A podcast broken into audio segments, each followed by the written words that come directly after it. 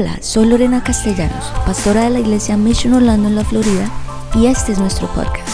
Esperamos que a través de esta palabra seas motivado, inspirado y que conozcas más a Jesús. Este es el mensaje de hoy. Les quiero hablar acerca del tema dominando la lengua. Dominando la lengua. Una vez a un joven llamado Juan le regalaron un lorito y él, bueno, qué bendición me llegó este lorito. Pero ¿qué pasaba con este lorito? El lorito era muy grosero, tenía muy mal vocabulario y trataba a Juan súper mal todo el día. Hablaba súper grosero y, y, entonces Juan trató por las buenas de ayudar al lorito y le hablaba palabras amablemente, no, lorito, no hagas esto, y trató como de, de hacerlo por las buenas, pero nada le dio resultado. Entonces ya llegó un día de la desesperación. Dijo, esto no me está funcionando con este lorito y le empezó a gritar. Ya, se cansó. Ay, ¿por qué no? Que no hable así, no, no sea grosero. Y le sacó el mal genio y lo metió al congelador, al loro.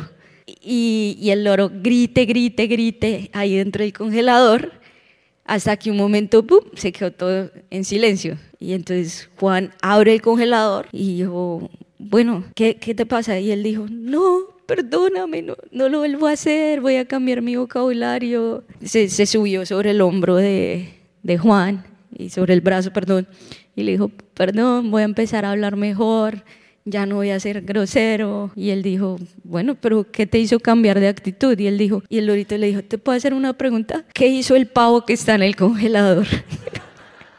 y ya, santo remedio. ¿Qué dice la Biblia acerca de la lengua? Santiago 1.25 de la nueva versión internacional dice, si alguien se cree religioso, pero no le pone freno a su lengua, se engaña a sí mismo y su religión no sirve para nada. En otras palabras, tú puedes decir que eres muy cristiano, todos los días puedes poner el versículo del, del día en tus redes sociales, el Señor es mi pastor, ¿quién contra mí? Pero si no le pones a tu freno a tu lengua, ¿qué pasa? Diga, no sirve para nada. Y eso no lo dices del capítulo 1, pero ya hoy vamos a estar basados en el capítulo 3, que prácticamente todo el capítulo 3 habla acerca de la lengua. Santiago 3.2 de la traducción lenguaje actual dice, todos cometemos muchas faltas. ¿Quién entonces es una persona madura? Solo quien es capaz de dominar su lengua y de dominarse a sí mismo. Prácticamente acá el, el apóstol Santiago nos está diciendo que podemos llegar a la madurez cuando logramos dominar nuestra lengua, la madurez en el cristianismo ahí tú vas a poder ser una persona de principios, de ejemplo hacia los demás. Y te quiero hablar de tres principios que puedes ir anotando ahí en tu guía de hoy. El primero es la lengua refleja lo que hay en tu corazón. La lengua refleja lo que hay en tu corazón y lo vemos en Proverbios 4:23 que dice, sobre todas las cosas cuida tu corazón porque éste determina el rumbo de tu vida hay otra versión que dice sobre toda cosa guardada, guarda tu corazón porque él mana la vida. Entonces prácticamente es, tú hablas lo que hay en tu corazón, tú hablas de lo que tú estás lleno. Salmo 19, 14 de la nueva traducción viviente dice, que las palabras de mi boca y la meditación de mi corazón sean de tu agrado, oh Señor, mi roca y mi redentor. ¿Por qué no repites esto conmigo? Que las palabras de mi boca y la meditación de mi corazón sean de tu agrado, oh Señor, mi roca y mi redentor. Dos cosas. Las palabras son el resultado de lo que tú estás meditando en tu corazón. Y piensa en tu, en tu vida, ¿será que si tú tomas tiempo para meditar en las mañanas, meditar de lo bueno que es Dios, como lo cantábamos hoy, bueno eres Dios, y decirle como el salmista, Señor, que estas palabras que son el fruto de lo que hay en mi corazón, de la meditación en mi corazón, Señor, sean de agrado a ti, porque finalmente queremos es agradar al Señor. Tú no puedes fingir tener temor, tener perdón, perdón. Tú no puedes fingir estar alegre o decirlo con tus palabras si, tu corazón está triste. Uno no puede fingir ser algo o decir cosas que tal vez no está verdaderamente haciendo. De tu lengua, ¿qué sale? Lo que hay en tu corazón. Y si en tu corazón hay chisme, hay envidia, hay abuso, hay calumnia, hay crítica, pues eso es lo que tú vas a hablar.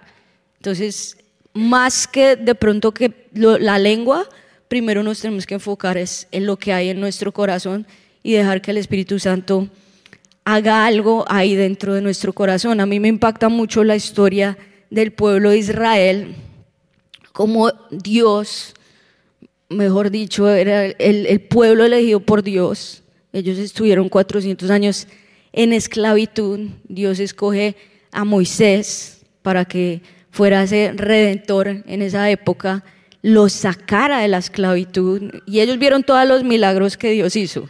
Abrir el mar en dos, iba con ellos como una columna de nube en el día, como una columna de fuego en la noche. O sea, ellos veían y veían la presencia de Dios cuando bajaban el tabernáculo, les dio los diez mandamientos, les dio las promesas, ustedes van a conquistar toda esta tierra. Pero este pueblo era muy rebelde y aunque veían con sus propios ojos los milagros de Dios, Dios, mejor dicho, derribando a sus enemigos, aunque veían todo esto, aunque veían el maná cayendo del cielo todos los días, o sea, Dios literal hablando con ellos, el, pecado más grande de ellos fue la murmuración y que ellos se quejaban contra Dios y contra Moisés y Aarón, contra los líderes que Dios había escogido en ese momento. Entonces mira lo que dice Números 14.2, dice, en sus murmuraciones contra Moisés y Aarón, la comunidad decía, ¿cómo quisiéramos haber muerto en Egipto? Más nos valdría morir en este desierto. ¿Para qué nos has traído? ¿Para qué nos ha traído el Señor a esta tierra? igual nos hubiéramos, preferiríamos estar como esclavos allá en Egipto, allá pues nos maltrataban, allá éramos esclavos, no teníamos nada, pero por lo menos nos daban algo de comer. Y, no veían lo que Dios quería hacer con ellos, sino deseaban estar en la, en la esclavitud. Y más adelante el versículo 26 de números 14 dice, el Señor les dijo a Moisés y Aarón, ¿hasta cuándo ha de murmurar contra mí esta perversa comunidad? Ya he escuchado cómo se quejan contra mí los israelitas. Yo creo que es lo mismo como de Juan con el lorito, que le intentó por las buenas muchos días y ya el Señor llegó como a su límite y dijo, ya no más. ¿Hasta cuándo vas a murmurar más? ¿Hasta cuándo van a seguir quejándose contra mí? ¿Hasta cuándo van a seguir quejándose contra Moisés? Porque constantemente Moisés le decía, Señor, este pueblo se queja contra mí, pero yo simplemente estoy haciendo lo que tú me dijiste a mí que hiciera, que es guiar a este pueblo a la tierra prometida. Y, Moisés llega al punto de desesperación. Y, y tanto fue así que Dios se cansó de su murmuración, o sea, les dio muchas oportunidades, pero él dijo, ni uno, o sea, después de que los envía a la, tierra prometida, a espiar la tierra, a los dos espías, diez de ellos llegaron con un reporte muy negativo. Y dijeron, sí, es verdad, es la tierra prometida, es la tierra que fluye leche y miel, tal como el Señor nos lo dijo, es increíble, pero allá todavía hay gigantes, pero ellos son mucho más fuertes que nosotros, no los vamos a poder vencer, no, estamos muertos. ¡Ah! Y contaminaron a todo el pueblo y todo el pueblo empezó, no, ¿por qué? Vamos a morir. Solamente Josué y Caleb tuvieron un espíritu diferente y, ellos dijeron, no, vamos a poder hacerlo, el Señor está con nosotros, miren todo lo que el Señor ha hecho. Y Dios se cansó ahí y dijo, nadie mayor de 20 años va a entrar a esa tierra y este, este camino que duraría solo 11 días va van a estar en el desierto 40 años por esta murmuración. Y ninguno de ustedes, como no, no, no están apreciando lo que yo estoy haciendo con ustedes, ninguno entra. Los únicos que van a entrar es Josué y Caleb, porque tienen un espíritu diferente. Fueron los únicos que no murmuraron, fueron los únicos que hablaron bien. Entonces ya llegó el punto que Dios dijo, no entras por tu murmuración, porque ellos estaban hablando de lo que había en su corazón. Entonces ponte a pensar, ¿cómo hablas tú? ¿Cómo, cómo te quejas? ¿De qué te quejas tú? Porque muchos de pronto venimos de culturas diferentes, con dichos que para ti eres, es normal decir algunas cosas. Eh, mi prima me decía el otro día que una señora todo el tiempo decía, no, es que me, me van a matar por lo que hice. Y después, no, yo te voy a matar. O sea, como que su lenguaje todo el tiempo estaba la palabra matar, pero era como parte de ella, ella le decía, no digas eso porque tus palabras tienen poder, o sea, eso no está bien para ti. Entonces hay personas que de pronto tú, tú traes dichos de tus abuelos, de tus tatarabuelos, de todas tus generaciones pasadas y son cosas que tú ya te acostumbraste. O hay personas que de cariño le dicen al otro, el gordito, mi gordito. O mi, mi, mi papá, él cuenta eso, que antes de que Dios le, le diera esta revelación le decía a mi mamá, gordita, pero era de cariño para él. Y ya después Dios le dijo, no, no le digas así, y le, ahora le dice mi perfecta.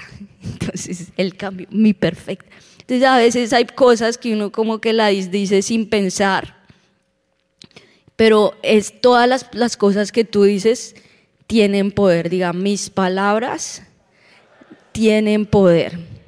Entonces vas a ser un poco más intencional de lo que estás hablando, como lo dice Lucas 6:45, que dice, de la abundancia del corazón habla la boca. Entonces lo primero es que vamos a, examinar qué es lo que hay en nuestro corazón y pedirle al Señor que Él sane.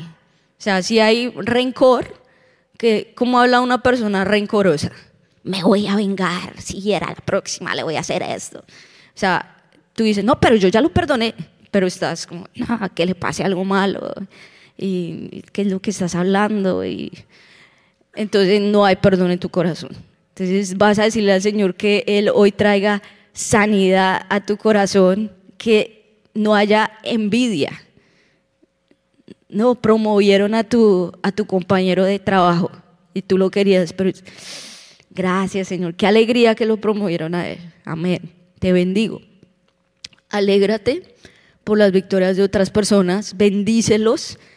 Si alguien, precisamente hoy leía en mi devocional, que dice, bendigan a sus enemigos, denle agua a uno a los que hablan mal de ustedes, ayúdenlos, porque ¿qué es lo que te va a diferenciar de las personas de afuera? Si, si estás simplemente actuando bien simplemente con los cercanos a ti o con los que te tratan a ti bien. Pero todo esto es un fruto de lo que hay en tu corazón. Lo segundo es que vas a decir eso, colócale freno a tu lengua. Puedes escribir ahí, colócale freno a tu lengua. Sigue diciendo el libro de Santiago, Santiago 3.3, cuando ponemos freno en la boca de los caballos, para que nos obedezcan, podemos controlar todo el animal. Y ahí nos está diciendo que cómo tú puedes controlar tal vez al caballo con la boca. Y lo mismo nosotros, Dios puede hacer algo nosotros cuando nosotros logramos controlar la lengua. Y es impactante que cuando leíamos eh, Santiago 3.2, que es el primer verso que vimos, ¿cómo puede ser una persona madura quien es capaz de dominar su lengua y de ponerle freno a su lengua? Y estamos en una generación, a, a raíz de las redes sociales y a raíz de todo esto, que la gente se cree que tiene el derecho a opinar de todo. Opinas y te salen, mejor dicho, ahí cualquier cosa que esté sucediendo en el mundo, no sé, en política o en una persona o un pastor o que sea, y tú ahí estás comentando todo, no, pero ¿por qué? No sé qué, y como que todo el mundo tiene una opinión de todo, o en, en tus redes haces videos de opiniones tal vez, o bueno, no sé qué es lo que estés haciendo, pero estamos en una generación que quiere tener muchas opiniones de todo y que quiere saber de todo y que tengo una voz y que quiero hablar, pero Dios te está diciendo aquí, ponle freno a tu lengua. Es un secreto muy grande. Dile que está a tu lado, ponle freno a tu lengua.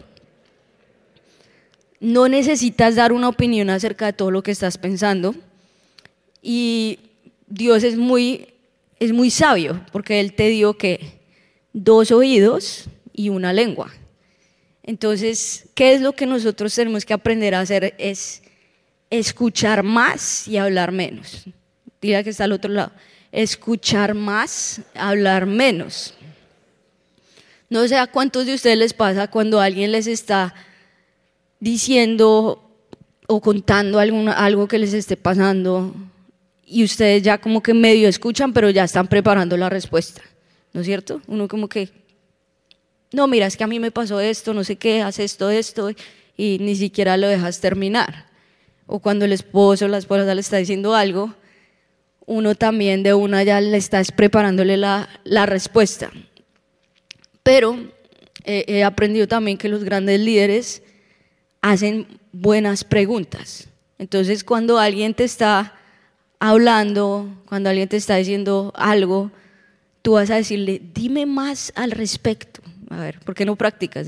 Dime más al respecto. Te aguanta las ganas de decirle toda tu gran enseñanza que tú tienes, tu gran sabiduría, y vas a dejar que la otra persona te, te hable.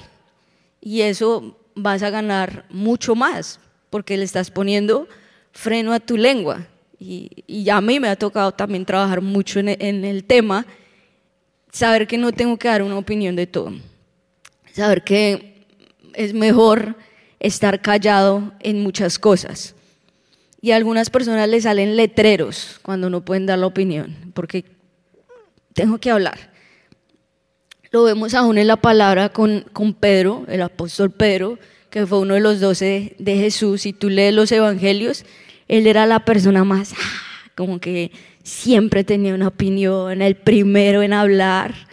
Y cuando, cuando el Señor estaba ya anunciando su muerte, que es cerca, cerca al día que ya iba a ser crucificado, ya está llegando mi hora para morir. No, Señor, no, no, no así no va a ser, nunca te voy a dejar, estaré ahí contigo hasta el final. O sea, era el más... ¡ah! Y el Señor Jesús, ese mismo día de la crucifixión, Él le dice, antes de que cante el gallo, tú ya me habrás negado tres veces. El más, ¡ah! mi vida haré por ti, nunca te voy a negar, Señor. Y efectivamente, cuando arrestaron a Jesús, lo llevaron ya para ser crucificado, él se fue tras persiguiéndolo y personas que estaban ahí era, oye, pero tú no eras como amigo de Jesús, tú no estabas con él. Yo, no, no, para nada, no lo conozco, no sé quién es Jesús, mm, debe ser otra persona. Después otras personas, no, pero yo estoy segura que yo te vi con Jesús, tú eres discípulo de Jesús. Yo no, no. Y una tercera persona también le dijo, no, tú estás con Jesús, yo te vi. Y él empezó hasta a decir vulgaridades en ese momento. Y que empezó como a maldecir de su boca. Y en ese momento cantó el gallo. Y eso trajo mucha tristeza a su corazón, porque precisamente lo que Jesús le había dicho, antes de que el gallo cante, tú ya me habrás negado y ya habrás pronunciado cosas. Un griego muy sabio que se llama Publius dijo, me he arrepentido muchas veces de mis palabras y nunca de mi silencio. Entonces hay poder en el silencio. Y lo tercero es, decide hablar palabras de vida. Decide hablar palabras de vida. En Santiago 3, el versículo 9 al 11 dice, hablando acerca de la lengua, dice, a veces alaba a nuestro Señor y Padre y otras veces maldice a, quienes Dios creó a su propia imagen. O sea, a, veces tú alabas a Dios, Señor, acá estás cantando, bueno, eres Dios, gracias, tu misericordia. Y después de la iglesia de pronto vas y maldices a quienes Dios creó, o sea, a las otras personas. Dice, y así la bendición y la maldición salen de la misma boca. Sin duda, hermanos míos, eso no está bien. ¿Acaso puede brotar de un mismo manantial agua dulce y agua amarga? Eso no está bien. Entonces hoy lo tercero es decide hablar palabras de vida. El mismo Jesús lo dijo en Mateo, Mateo 12, 36 y 37. Les, les aseguro que en el día del juicio final todos tendrán que explicar por qué hablaron para hacerle daño a los demás. Dios juzgará a cada uno de acuerdo con sus palabras. Si dijeron cosas buenas, se salvarán. Pero si dijeron cosas malas, serán castigados. Al final Dios te va a juzgar de acuerdo a tus palabras, de acuerdo a lo que hablas en el día a día. Y eso no es natural para el ser humano, porque como ustedes saben, nosotros tenemos una naturaleza pecaminosa, entonces estamos dados a hablar lo malo, a hablar lo negativo, a esperar lo peor. Entonces, si ve, ya empecé mi día mal.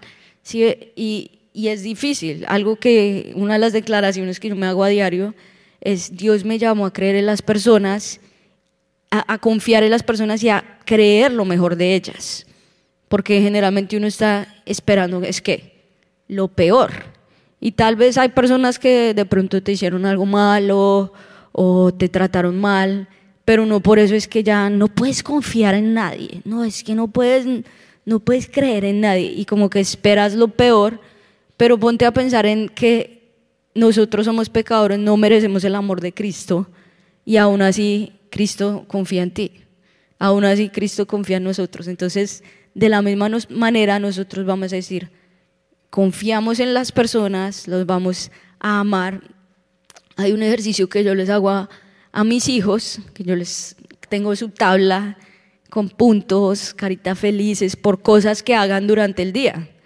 Entonces, obviamente, pues los niños, ¿cuántos saben que uno no le tiene que enseñar a un niño a portarse mal? ¿No? le sale totalmente natural. ¿A cuántos les ha enseñado, les ha, les ha tocado enseñarle a hacer pataleta a los hijos? ¿No? Es natural.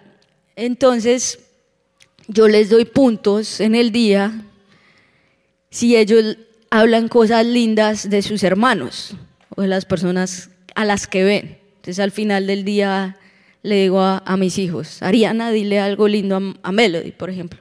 Y al principio, mm, no, no le salía nada. Ahora cada vez dicen más cosas, Melody, eres la mejor, eres un regalo de Dios, eres mi mejor amiga.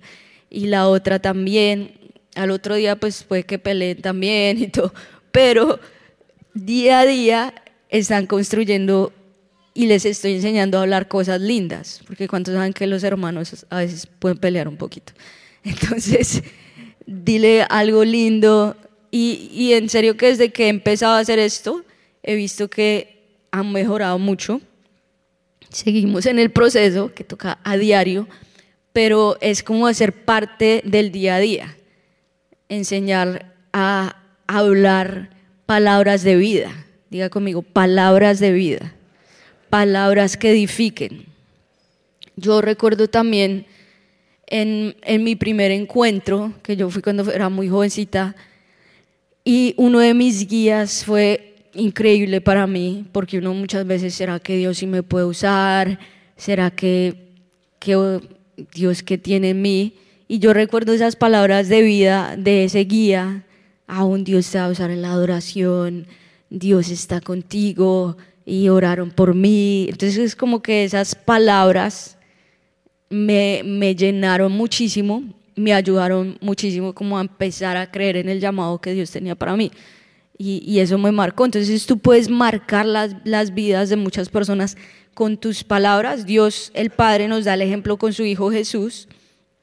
Mateo 3, 16 al 17 dice, tan pronto como Jesús fue bautizado, subió del agua, en ese momento se abrió el cielo y él vio al Espíritu de Dios bajar como una paloma y posarse sobre él y una voz del cielo decía, este es mi Hijo amado, estoy muy complacido con él. O sea, Dios mismo el Padre nos da el ejemplo de cómo Él trata a su propio Hijo. Cuando vino el Espíritu Santo, wow, este es mi Hijo, estoy tan complacido con Él. Esa es la manera como nosotros debemos hablarnos los unos a los otros. Y ahí en tu guía puedes escribir algunas palabras que podemos empezar a aplicar en este tiempo. Lo primero es palabras de afecto. Qué importante es demostrarle afecto con palabras a las personas. Que les digo, por ejemplo, para mí no es natural y me tengo que esforzar. Mi esposo sí es súper natural y él conoce a una persona o algo y yo siempre le digo que le sale natural. Y él, wow, los queremos, ya. Siempre los queremos mucho y yo pues la acabaste de conocer. Sí, no importa, los queremos. Ok, chévere. Entonces, mi esposo le sale súper natural a mí me toca esforzarme un poco más. Pero qué chévere uno es decir, hey, te quiero mucho, te aprecio, qué bueno lo que estás haciendo y empezarlo a practicar, tal vez si no te sale natural o en tu país no lo hacen, o en tu cultura o en tu familia, empieza a practicarlo, a, a dar palabras de afecto, aún entre, entre el esposo y la esposa, que una vez una esposa le decía al esposo, tú nunca me dices que me amas, dímelo, dime, no me dices que me amas. Y el esposo le dije, te lo dije el día que nos casamos. Si cambio de opinión, te lo voy a dejar saber. Entonces él dice como que ya te lo dije, tranquilo. No, es a diario, diga conmigo, a diario. A diario que tú le, que tú le, le digas a tu pareja que lo amas, a tus hijos, a las personas que te rodean, personas de afecto y a una persona de la iglesia en tu trabajo, hey, te aprecio, te quiero, Dios te ama. Lo segundo es palabras de celebración. Qué importante es expresarle el buen trabajo a las personas que hicieron, en público también. Y en la iglesia nos esforzamos por, por hacerle saber a las personas, hey, eso que hiciste fue increíble, ese trabajo que tú hiciste, como tú fuiste guía en este encuentro en Life Class, esa persona por la que tú oraste, wow, si no hubieras hecho eso, esta persona no hubiera cambiado. Entonces, eh, tratamos de decírselo en público también, premiar a las personas en público, tarjetas de agradecimiento. Continuamente decimos, esto que tú estás haciendo es increíble y todos nuestros, nuestros voluntarios que son el Mission Team, hacen posible que estas reuniones sucedan. Y, y sabemos que no es por nosotros, sino es cada persona que pone su granito de arena. Es increíble el trabajo que hacen y sin ellos estas reuniones no serían posibles. Así que si tú sirves en el Mission Team, si tienes un grupo Go, si sirves en cualquier área, si das también, gracias, gracias, gracias, porque sin ti no sería posible esta iglesia. Entonces te agradecemos Y a través de tu servicio, tú estás ayudando a llevar a las personas a tener un encuentro con Jesús y a marcar la diferencia. Porque las personas ven a Cristo a través de ti, a Cristo a través de tu servicio.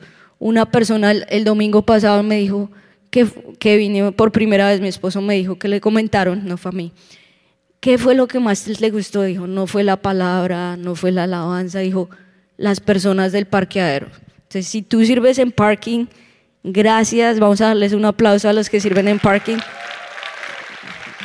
Porque por ese servicio, por ese saludo, eso fue lo que más le llegó a una persona. Entonces ya sabes, es supremamente importante palabras de celebración. Algo que decimos también en nuestro staff es lo negativo hacia arriba, lo positivo hacia abajo. Diga conmigo, lo negativo hacia arriba, lo positivo hacia abajo si tienes cosas que podemos mejorar, que tú ves dentro de la iglesia, siempre estamos buscando cosas por mejorar, no vayas a decírselo a todo el mundo, no, mire, es que en esa iglesia no sé qué, y esta persona me habló mal, y es... No, si le estás hablando a alguien y esa persona no puede hacer nada al respecto, eso es queja. Si tu, si tu deseo es mejorar, Háblaselo a alguien que sí pueda hacer algo al respecto, amén. Entonces, lo negativo hacia arriba, lo positivo siempre hacia abajo. Eso es una de las cosas que enseñamos. Otra es palabras de sanidad. Una palabra correcta en un momento de dolor puede traer mucha sanidad.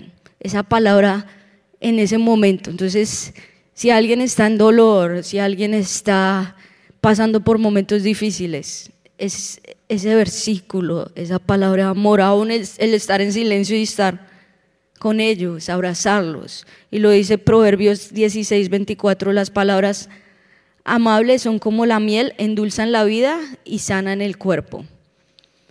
Y lo último es las palabras de gratitud. ¿Qué es la gratitud? Es lo contrario a la queja. Si quieres dejar de quejarte, comienza a alabar al Señor en la mañana y a dar gracias. Gracias en la mañana, gracias por el aire, gracias por estar en este país, gracias porque tengo algo que comer. Cuando mis hijos me dicen, no quiero comer esto, no quiero comer, yo dije, hay niños que no tienen nada que comer te comes esto y punto. Pero no te quejes, le dijo, no te quejes, no, es que quiero esto, quiero esto. Le dije, no, acá no nos quejamos, damos gracias a Dios por todo. Damos gracias porque tenemos huevos, aunque el huevo ahora es un lujo. ahora, si comes huevos, eres rico.